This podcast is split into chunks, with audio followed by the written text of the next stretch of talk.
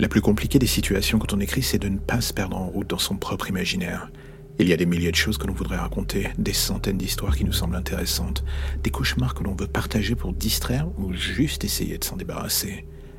Mais dans ce merdier d'idées, il faut réussir à trouver la manière de le dire, de faire passer ces sensations bizarres que l'on a ressenties. Et l'on ne doit pas se mentir, c'est pas toujours évident.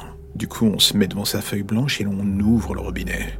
Tout dépend de son état d'esprit, mais parfois, dirons-nous, l'eau qui s'en écoule est bien plus claire que prévu, et parfois elle est sombre sale et ne donne pas le moins du monde envie de s'y baigner. Mais c'est ce qui rend le voyage dans l'imaginaire de la personne derrière la plume un brin plus intéressant selon moi. Écrire pour écrire, c'est comme aller au taf et pointer 10h à 18h. On finit par être en pilote automatique, on ne cherche plus à créer quoi que ce soit.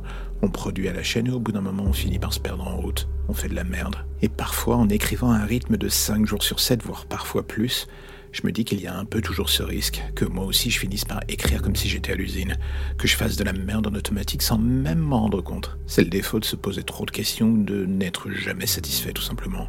On a toujours un moment où il y a le grain de sable qui vient se caler dans les rouages. Et à partir de ce moment-là, tout ce qu'on entend, c'est le grincement désagréable que cela provoque. De mon côté, j'aime écrire, mais j'ai aussi conscience que parfois mon univers est bizarre un peu abrupt ou pas forcément ultra évident à vendre.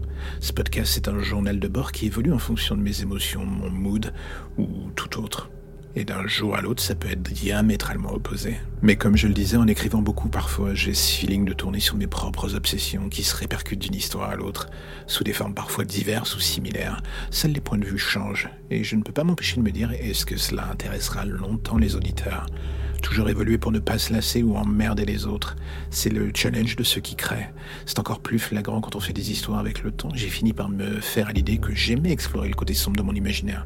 Ça, il n'y a plus de doute. C'est une zone un peu boueuse, mais au moins il y a de la matière à travailler. La question qui reste au final est toujours la même. La travailler, oui, mais pour en faire quoi au final? Le projet est là et commence à se solidifier un peu plus chaque jour.